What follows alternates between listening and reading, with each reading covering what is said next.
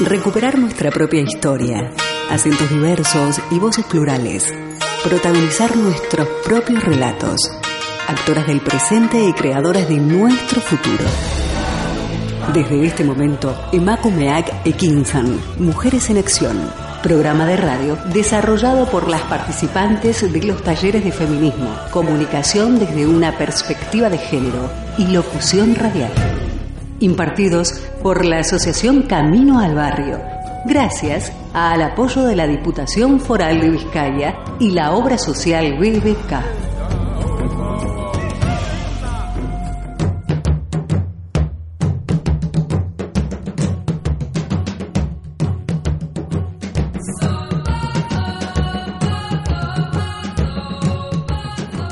Saludamos a toda la radioaudiencia que nos escucha. Les habla Saidi. Estamos emitiendo su programa Emakumeak Ekinsan, Mujeres en Acción.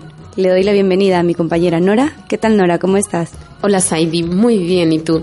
Saludos a toda nuestra audiencia. Con muchos ánimos y alegría, emitimos desde los estudios de Candela Radio.fm. También nos puedes encontrar en las redes sociales, en Facebook como Candela Radio Bilbao y de igual manera en Twitter. Si deseas escuchar de nuevo esta transmisión, lo puedes hacer a través de iVoox. El programa Emakumeak Ekinsan, Mujeres en Acción, es el resultado de los talleres de feminismo y comunicación desde una perspectiva de género, impartido por Cecilia Teme y de locución radial a cargo de María Inés Postiglioni. En el soporte técnico y dirección, Miguel Ángel Puentes. Los talleres fueron impartidos en el Instituto Escursi, actividad organizada por la Asociación Camino al Barrio, gracias al apoyo de Diputación Foral de Vizcaya y la obra social de la BBK. Proponemos el asalto a la palabra, escuchar, plantear, debatir. Hoy, en Emakumeak Ekinsan, Mujeres en Acción, abordaremos los siguientes temas. Después de haber hecho una investigación con mi compañera Nora intentando responder a las preguntas ¿quién cuida la vida? ¿Quién cuida el planeta? Encontramos respuestas en el ecofeminismo, ¿verdad? Sí, Saidi porque el ecofeminismo es una corriente que integra el valor de la mujer y de la naturaleza como una unidad. Esta unidad nos propone un modelo de desarrollo sostenible, equitativo y justo. La temática de hoy la abordaremos en dos bloques. En el primero hablaremos de mujeres referentes a esta corriente feminista a nivel mundial y nacional, tales como Marta Monasterio, Val Planwood, Yayo Herrero, Maristela Swamp, Bandana Shiva, y Carol William, entre otras. En el segundo bloque nos centraremos en las mujeres trabajadoras del hogar y los cuidados. Conocerás su realidad y sus derechos. Y en el ámbito de Euskadi, además, dialogaremos con Ludmila Montoya, que han participado en la autoría del libro Trabajadoras no domesticadas, ejemplar que recoge sus experiencias y las de otras mujeres. Me fascinan los temas de hoy, pero antes vamos a escuchar un poco de música. Los dejamos con La Costa del Silencio del Mago de Oz.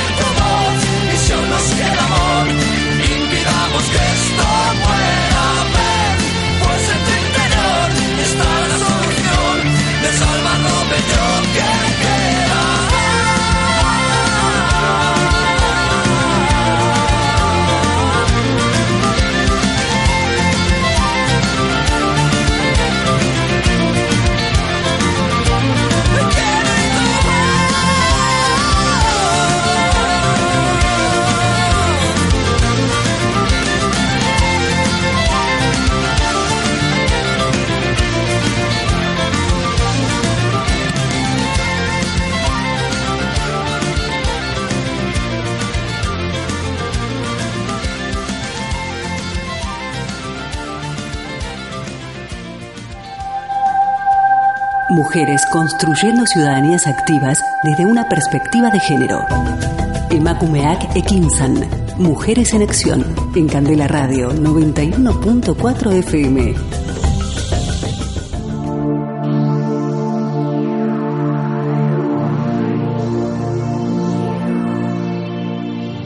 La naturaleza es una cruel madrastra que ha arrojado al hombre desnudo sobre la tierra desnuda. Plinio, siglo I. Las mujeres nos habéis puesto al alcance de la locura. Sois las traidoras del saber, de la plaga, de los sabios y el gran error de la naturaleza. Charleton, siglo XVII. La ciencia restaura al hombre en su función como director de la economía de la naturaleza a la cabeza de la jerarquía de todos los seres vivos. Conte, siglo XIX. ¿Nos sorprenden estas afirmaciones? ¿Nos escandalizan? ¿O nos parece que aunque cuestionables son frutos de épocas y mentalidades pasadas? Nos guste o no, estas frases han sido dichas por tres de los grandes pensadores de nuestra cultura. Como ellos, decenas, cientos de hombres ilustres han forjado lo que hoy se conoce como la cuna de nuestra civilización. Y que se centra en un hombre, en un varón, como portador de la razón, de la ciencia, del saber, del poder, y que para su desarrollo hace uso de otros seres como mujeres y naturaleza, a las que infravalora y a las que tiene que controlar. Pero, ¿mujeres y naturaleza tiene algo que ver? La ecofeminista australiana Val Plumwood lo explica con bastante acierto. La realidad es muy compleja, pero el pensamiento occidental reduce esta realidad a parejas de conocimientos, enfrentados y excluyentes.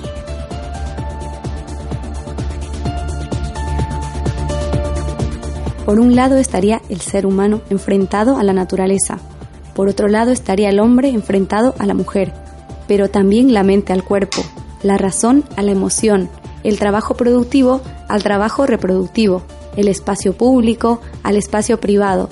Y en esta asociación de ideas se producen dos cosas muy perversas. La primera, que las mujeres y la naturaleza estamos en el mismo lote, en el lote de la emoción, lo irracional, del trabajo reproductivo, de los cuidados, ya que se cree que por esencia somos cuidadoras, dadoras de vida, amorosas, y también se presupone que por naturaleza somos ingobernables, incontrolables, emocionales. ¿Te suena esto que somos histéricas? La otra de las situaciones perversas que se dan es que un lado de la balanza queda por encima de la otra. Nos podemos imaginar fácilmente qué lado es el que obtiene todo el reconocimiento social, ¿verdad? Pues todo lo que tiene los valores asociados a lo tradicionalmente masculino. Bien, pues la crítica a esta forma de pensar es el ecofeminismo.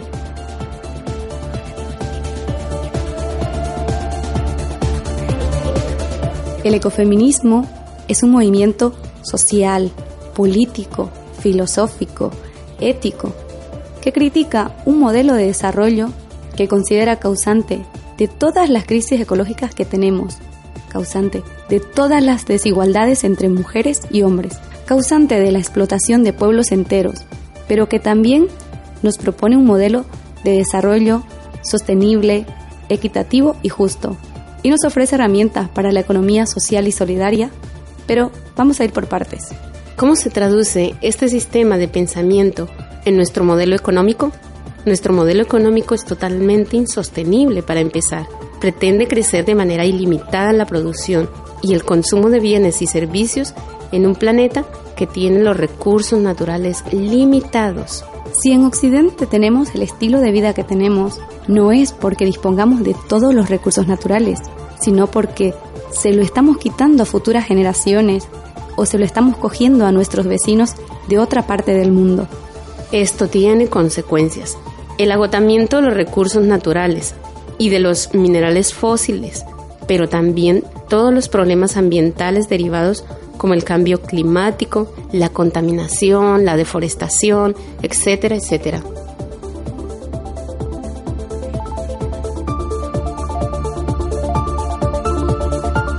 Desde el plano social, tenemos la imagen de que existe el trabajador perfecto, esa persona masculina, sana, joven y 100% productiva, esa persona a la que Amaya Pérez Orozco y Cristina Carrasco lo llaman el trabajador champiñón, porque surge como de, como de la nada, como setas en el campo, cloc, cloc, cloc.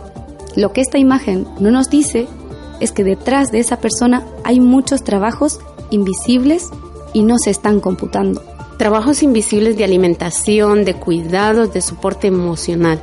¿Y te has preguntado quién le plancha la camisa a este hombre? ¿Quién le hace la comida? ¿Quién escucha los problemas por las noches? ¿Quién le cuida a la madre enferma? ¿Quién le lleva a los hijos al cole y les ayuda con los deberes? Porque estos trabajos probablemente lo haya realizado una o varias mujeres en condiciones de precariedad y son trabajos que sí influyen en el mercado productivo, pero no computan como productivos. Pero, entonces, ¿qué hacemos con este modelo tan insostenible? ¿Cómo vemos las alternativas de una economía capitalista como la actual? ¿Para qué la queremos? La economía que etimológicamente es la organización de la casa es algo que necesitamos todas las sociedades. Y nos seguimos preguntando, ¿cómo organizamos nuestra casa para que nos sirva nuestros fines? Desde la economía social y solidaria se nos dice, queremos una economía por y para las personas, que enfatice y que pongan el cuidado y la vida en el centro de su organización y de su funcionamiento. ¿Y cómo lo hacemos? Respetando nuestros límites ecológicos y humanos, con trabajo visibilizado, remuneración, rotación, distribución y con la conciliación entre la vida social, familiar, laboral y de autocuidados. Que las empresas garanticen que estos mundos son compatibles con el mundo laboral. A esto se le llama corresponsabilidad.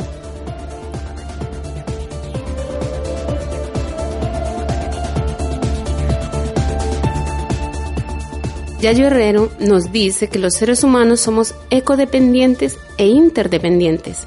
Ecodependientes porque dependemos de la naturaleza y formamos parte de ella. Radicalmente interdependientes porque es imposible pensar en la existencia de un ser humano en soledad, ya que durante los primeros años de crianza no podemos concebir la supervivencia de una criatura, si no es porque hay personas que le dedican mucho tiempo y energías. Al igual, cuando pensamos en las personas mayores, nos es muy difícil entender una vejez que merezca la pena vivirse si no es porque hay personas que están alrededor sosteniendo cotidianamente sus vidas. Las personas con una discapacidad severa necesitan el apoyo para poder llevar una vida digna. Tendrán que recibir cuidados a lo largo de toda su vida, igualmente en los momentos que estamos enfermas y necesitamos de cuidados. Es decir, a lo largo de toda la vida humana, pero sobre todo en algunos signos vitales, dependemos radicalmente del trabajo y del cuidado que otras personas nos dedican. Estos trabajos son realizados en lugares privados, como el hogar, y de forma invisibilizada y son mayormente realizados por mujeres. Después de esta reflexión del ecofeminismo y sus objetivos de cuidado de la vida y del planeta, nos vamos con un tema musical de Laura Pausini el valor que no se ve. Hay días en los que la vida se llena de porqués, la esperanza se preocupa por quererlos resolver. Desconfías de la gente, del amor y piensas que posible que se sufra más que tú. y esos días tú te rindes al mundo en torno a ti para no sentir el miedo del valor que no se ve. Y te sientes tan perdida que ya no puedes más, sin la fuerza que te da la vida.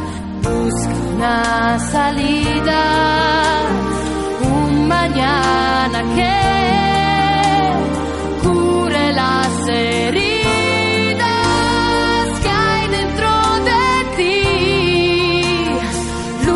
por vivir con ese valor se ve.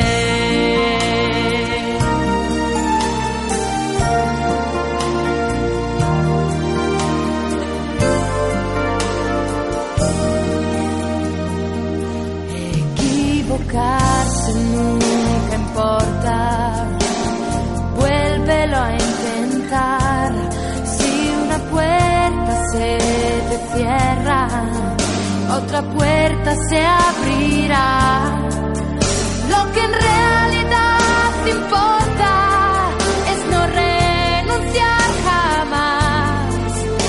tal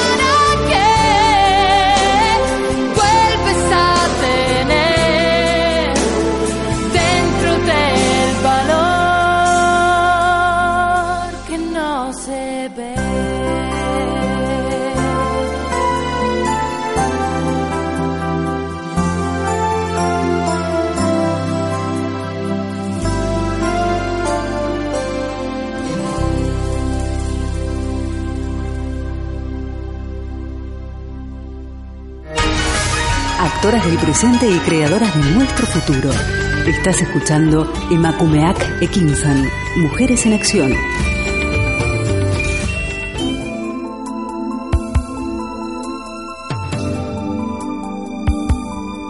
Continuamos con nuestro programa de hoy, el ecofeminismo y trabajadoras del hogar y de cuidados. El ecofeminismo considera que hay trabajos invisibles y entre ellos se encuentra el trabajo del hogar y de cuidados, que trataremos en esta segunda parte de nuestro programa. Emakumeak Ekinsan, Mujeres en Acción. El trabajo de empleadas de hogar y de cuidados en el mundo feminista hoy día tiene una gran influencia, ya que gran parte de las mujeres que son activistas de este colectivo se desempeñan en este sector.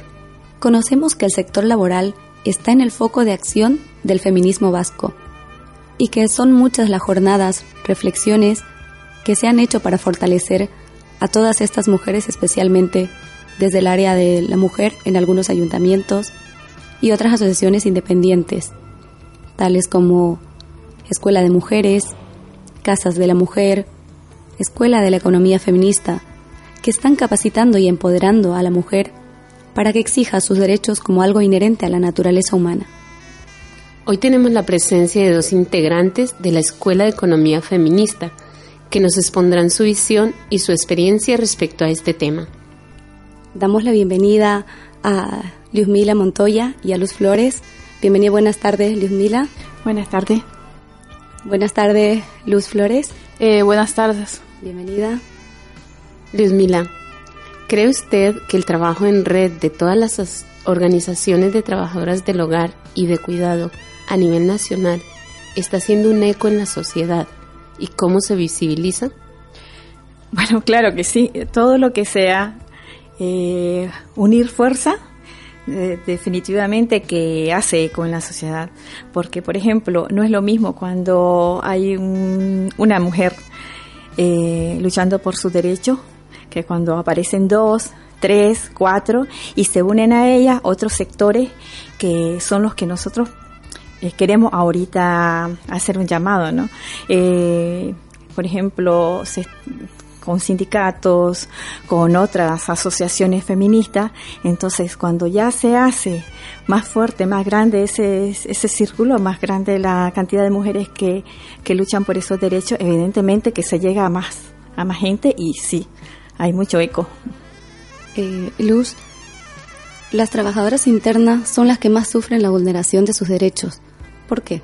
Eh, en sí, la mayoría de las trabajadoras de hogar, porque yo tengo una experiencia, eh, eh, estuve trabajando dos años en una casa interna y la verdad que la pasé muy mal, porque no me daban mis derechos. Incluso fui despedida por pedir mis derechos porque la mayoría de mujeres no tenemos papeles. Y cuando venimos llegando, nos vamos al trabajo interno, a lo que nos salgan, a que nos ofrezcan. No sabemos los derechos.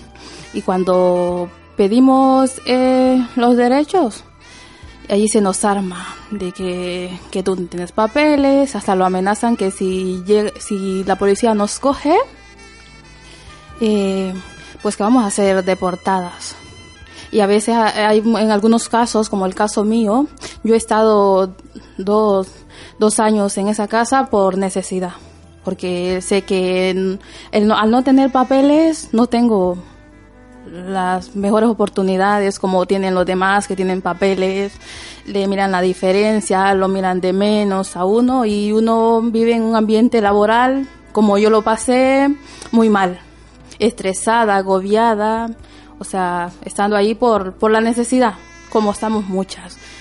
Y luego me, me fui yo a la Cosmopolis, me mandaron a trabajadoras de hogar que están Basauri, Conchi me ayudó y, y me, puso, me ayudó Liz también y llegamos a un acuerdo y, incluso estoy asistiendo cuando hacen reuniones a grupos de mujeres con el fin de que de lograr algo de, entender nuestros derechos y, unirlos y sentirse apoyados.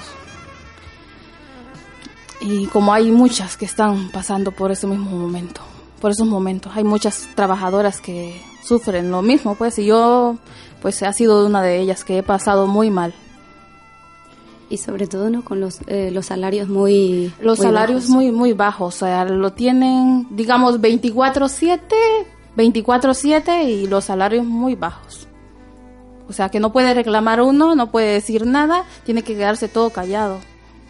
Y no se puede así porque al final la salud. Consciente de esa de esa realidad mm, Ludmila cree usted que los y las empleadoras de del trabajo del hogar son conscientes de esta realidad, sí o no? ¿Y por qué?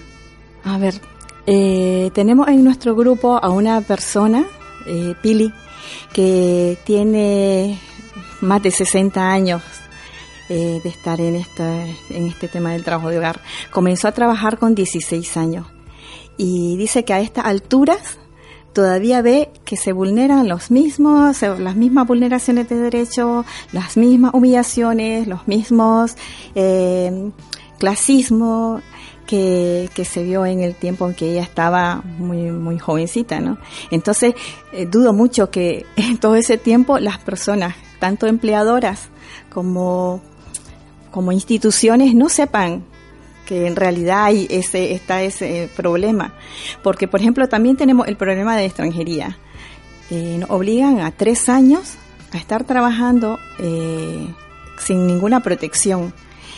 Esa ley de extranjería eh, no te permite tener un permiso hasta tres años, pero es que conocemos a personas que incluso llevan, imagínate, 16 años en donde no, donde no han podido conseguir que un empleador le haga un contrato.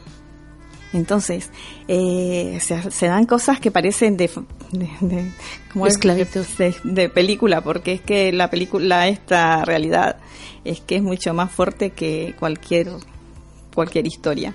Y sí, la gente, hay gente que, a ver, hay gente que hace lo correcto y aún con esta situación que hay, con lo que puede, porque hay personas que no pueden pagar lo que vale un trabajo de hogar interna. Es un montón de horas y es que te pones a hacer cuentas y son, son, es muchísimo dinero. Pero aún así hay gente que lo que hace hace lo posible, es consciente, hace lo posible por pagar lo que puede, por lo que debe, pero hay personas también, hay, hay, hay otras personas que pudiendo hacerlo, no hacen lo correcto. Entonces, ahí es donde se está cayendo en el tema de que, como decía Luz, montones de mujeres que siempre están con la misma situación y dicen, es que eh, no aguanto. Mi familia me dice, aguanta, aguanta, pero ya es bastante insostenible la situación y siguen en lo mismo. Eh, dicen que la mujer es libre para trabajar en fines de semana y, de interna, pero es que esa libertad sí es de, de que te tenés que conseguir dinero para pagar deudas, para mandar dinero a la familia, esa no es una libertad, ¿no? Por eso creo que sí, sí están conscientes y lo que pasa es que un sistema que está diseñado para que eh, todo ese trabajo recaiga en las mujeres pobres, migradas y también racializadas, porque también ahí está ese componente. Conocemos que algunas agencias de empleo del hogar y de cuidados están, están explotando a muchas mujeres. ¿Qué están haciendo las organizaciones para desmantelar estos focos de violación de los derechos laborales y humanos. Bueno, sí. Eh, sí ha habido acciones entonces de donde se trabaja en contra de esta agencia, pero es que, como podría decirte, hay agencias que es imposible localizarlas. Se va, se, se detecta una, se hace alguna actividad en contra de esa agencia, se hace plantones, se, denuncia, pero así como hay agencias, es que también hay tantas, tanta libertad en ese caso de este de grupos que se dedican a hacer este tipo de contrataciones se denuncian y es que es muy difícil lograr encontrar a todos. Sí, hay y se hace, cuando se descubre se hace algo, se, por lo menos denunciar. De ya que se, se logre que es terminar con todo, es, es más difícil. Eh, Mila, usted es coautora del libro Trabajadoras no domesticadas. Cuéntenos por qué este libro es importante en el ámbito de las trabajadoras del hogar y de cuidados. Sí, bueno, este libro comenzó con, bueno, fue una propuesta que se realizó después de que nosotros terminamos con la Escuela de Economía Feminista. La Escuela de Economía Feminista fue como un, como un despertar para nosotros, porque claro, cuando a mí me dijeron participar en esa en ese proyecto, yo decía, feminista, economía feminista. Eh, y claro, era como, a ver, eh, vamos a ver qué es lo que hay ahí. Y empezamos a, llegar, eran actividades, eran muy prácticos, había mucho cuestionamiento, cuestionarnos a nosotros mismas, eh, cuestionar el tipo de consumo que se hacía a nivel ya personal, familiar, este, Ahí utilizamos una herramienta que se llama el, sospechómetro, que es sospechar de todo lo que está establecido, eh, cuestionar eso, ¿no? Y a partir de ahí eh, nos dimos cuenta de que en realidad la economía la llevamos todos, y comienza prácticamente desde uno mismo. Y cuando se terminó esa, ese proyecto, ese taller, decíamos, ¿qué más? ¿Qué más hacer? Entonces comenzamos a ver también el tema de si podíamos llevar a cabo, ya que estaba ese grupo y había comenzado a hacer un proceso, eh, cómo hacer una segunda etapa, algo diferente. Y entonces empezamos a ver, nos propusieron hacer un libro, una investigación, eh, que lo importante era mm, no tanto, bueno, lo importante era que partía de trabajadoras de hogar que ya habían pasado por esa situación y que iban a tratar con trabajadoras de hogar que estaban en esa situación. Se dieron un proceso de investigación, entrevistas personales, entrevistas colectivas y había un grupo, el grupo motor, que el que el que realmente participó en la parte de más más grande del libro, pero había un grupo de apoyo en donde estaban sindicatos, estaban asociaciones feministas, estaban también eh, servicios sociales de base, que todo eso lo que nos servía era para, para reforzar lo que nosotros estábamos haciendo. Eh, se hacía se pasaba un paso y, y se, se revisaba con este grupo y ellos nos decían pues eh, vayan por acá, esto está bien, o, revisen esto. Ah, eh, nosotros también enseñamos a ellos todo lo que habíamos, a ellos también aprendieron, por decirlo así. Entonces, el grupo, siendo tan diverso, porque venimos de tantas partes, tenemos tantas eh, edades diferentes, situaciones vitales diferentes, pues está volcado ahí todo lo que somos nosotras y también todo lo que las mujeres entrevistadas este, son se dieron ahí. Se hizo también propuestas, porque no solamente era quedarse con, con lo que habíamos encontrado, sino propuestas a nivel de familia, a nivel de trabajadora y a nivel de institución. Por eso, instituciones, eso, por eso nos parece importante también. Y hablando de las instituciones, ¿qué, qué impacto ha tenido este, este libro en estas instituciones públicas? Pues espero que uno muy, muy bueno, porque la verdad es que lo han leído, le ha gustado mucho. Eh, siempre que lo hemos este, ido a, bueno hemos ido a hablar con alguien que desde cierta posición cierta postura y que claro está consciente de que lo que pasa con el trabajo de hogar porque puede haber alguien que esté en una, una institución y diga bueno esto no ni me va ni me viene, ¿no? no tengo por no no entro ahí. Pero hay gente que sí lo ha leído y le interesa este seguir viendo a través de ese libro cómo cómo participar y, y a ver qué se puede hacer por eh, este trabajo sea más digno. Qué interesante, eh, Luz. ¿Podría exponernos algunas pautas sencillas que desde tu experiencia personal eh, pueda ayudar a empoderar a otras mujeres trabajadoras internas? Eh, empoderar, o sea que, que están pasando las mismas situaciones. Bueno, es que la mayoría somos, somos las mujeres migradas, pues desde el caso mío, eh, o sea, yo tenía miedo, incluso tenía miedo a, a, quedarme sin trabajo, a quedarme en la calle, a decir no tengo a nadie, qué, qué voy a hacer pero al final uno por eso debe asistir a los grupos y, conocer gente, hablar y, contar y no tener miedo de que sí se puede se puede denunciar porque hay muchas hay muchos hay muchas personas empleadores que, que abusan. O sea algunos pueden pagar algunos son conscientes pero otros que exageran.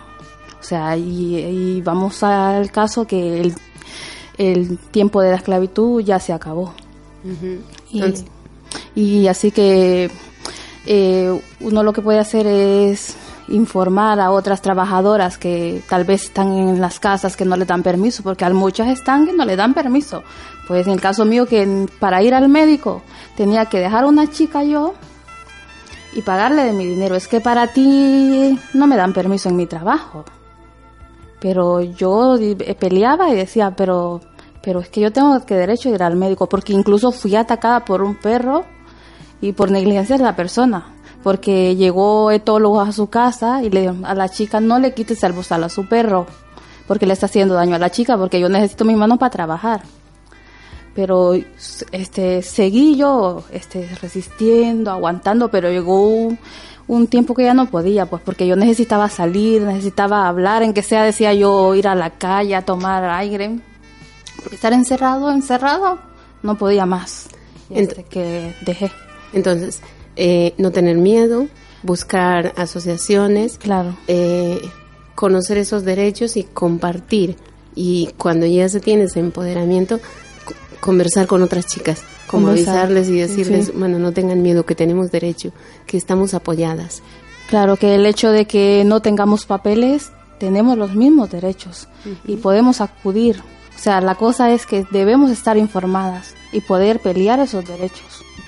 mira, ustedes tienen el lema, ¿el trabajo de interna mata o desbarata? ¿Qué reflexión nos pueden compartir con respecto a la muerte de Patricia, mujer boliviana trabajadora del hogar interna por 16 años? Bueno, este, la verdad es que debo contar que la parte, la segunda parte sí se me ocurrió a mí, el de que te debarata porque, a ver, yo trabajé eh, solamente dos meses como interna, pero oh, trabajé de domingo a domingo. Entonces, eh, el hecho de que yo haya hecho ese trabajo, aunque fuera esos dos meses, es que a mí me sorprende cómo hay mujeres que aguantan 16 años, bueno, no aguantó porque la verdad es que no aguantó, pero que aguantan tanto tiempo como interna y como decía Luz, 7, 24-7, porque es eh, que no, no dueña de tu tiempo. O sea, poder estar desde las 7 de la mañana hasta la, incluso estarte levantando de noche y después al día siguiente volver. Todas esas situaciones, el aislamiento, el cansancio, el no permitirte salir a tener un respiro, el no permitirte eh, la atención médica, todo eso mina a nivel emocional y, también que te evita no no podés este atender tu, las enfermedades que tenés nosotros en a ver yo trabajo en Cosmópolis y ahí atendemos a una cantidad tan grande de mujeres que llegan y con secuelas, brazos, manos, espalda, este, es una cantidad de trabajo que se hace que, que al final no se reconoce como una, una enfermedad laboral, no lo tenemos. Y todo eso va, va encima de las mujeres. Eso que pasó con, con Patricia, yo dije, el, trabajo, o sea, el trabajo interno mata, sí. La verdad es que te mata lentamente, pero te mata. Y si no, te desbarata, que también terminás. Llega un momento en donde decís, ya no puedo, tengo que renunciar, se te acabaron ahí, perder la indemnización porque renuncia, pero es tu salud. Entonces, has pasado 10, 15, 14 años terminas con las manos malas, con la espalda. Hay cantidad de mujeres que tienen tantas enfermedades ahorita y, sin embargo tienen que seguir. Y cuando ya no pueden, no se les reconoce esa, enfermedad. Entonces, para nosotros es, así como el caso de Patricia, eh, hay muchísimos casos, el de ella pues fatalmente terminó como terminó, pero hay muchísimos casos de mujeres que van por ese camino. Y lo que nosotros queremos es que ya no, que se, que se termine eso, ¿no? Que se termine esa forma de ver ese cuidado que es tan importante, que se termine y que se valore, que valore, se cuide a las, a las que trabajan en ese, en ese ámbito, a las que trabajamos, porque también estamos en eso. Que se reconozcan sus derechos, que se reconozcan derechos, sí. Como cualquier trabajo normal. Es que, es que, a ver, ¿en qué otro trabajo te dicen es que además de, tienes que ser cariñosa. Eh, sería un poco raro que a alguien de un trabajo de oficina le dijeran eso, ¿no? Eh, tenés que ser cariñosa, tenés que no sé qué, y encima todo lo que te exigen. O esa, esa frase que decía, ¿no? Eh, si no te importa. Si no te importa, si es que el, el trabajo de hogar es como un gran cajón desastre, ahí se echa todo. Se, va metiendo todo tipo de trabajo, desde el cuidado del perro, el cuidado del niño, el cuidado del, mayor, el cuidado de la casa, limpiar, eh, eh, qué sé yo, eh, vehículo, jardín, y ahí va, va metiendo. Es, increíble todo lo que hacen. A veces hacer también de, de peluquera, de todo. De podóloga.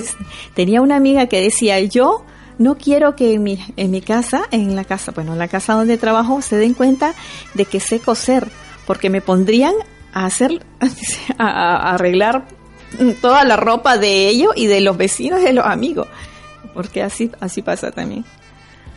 Bueno, eh, terminando esta entrevista, muchísimas gracias Luzmila, Luzmila, muchísimas gracias Luz por compartir vuestro tiempo y experiencias con nosotros. Gracias por darnos la oportunidad de, difundirlo. Muchas gracias por todo y, encantada.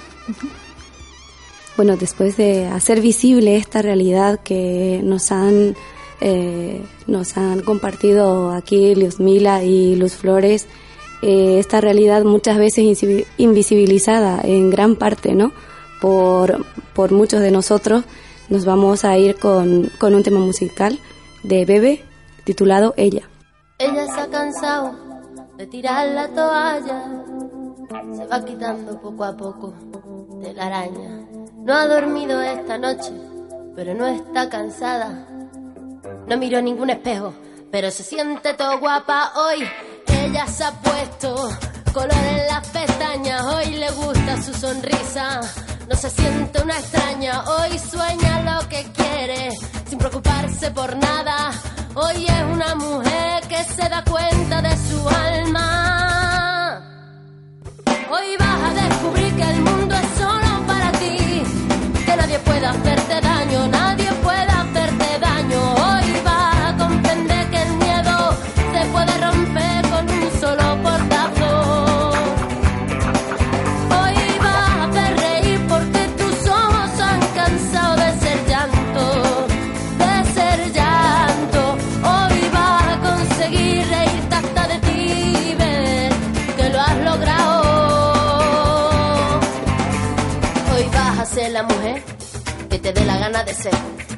Hoy te vas a querer como nadie te ha sabido querer.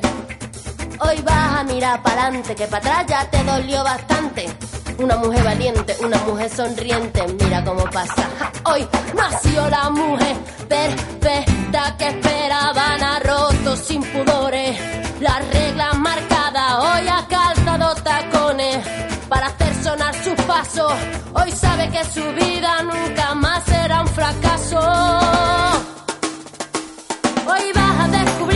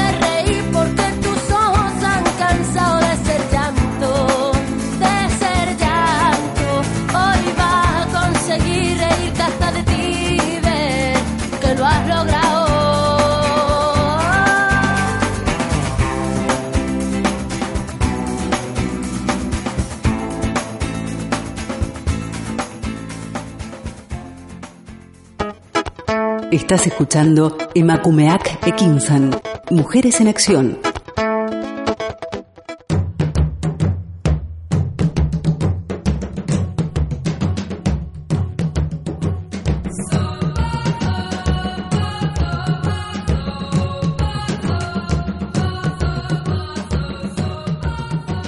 En este programa hemos conocido cómo nace y qué es el ecofeminismo.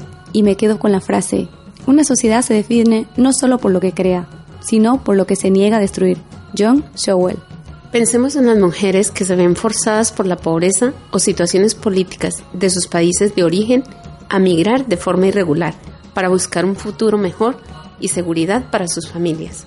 Somos conscientes que en estos momentos es el colectivo más vulnerable en cuanto al disfrute de derechos laborales, legales y de convivencia Animamos a aquellas mujeres que nos han escuchado a denunciar situaciones injustas.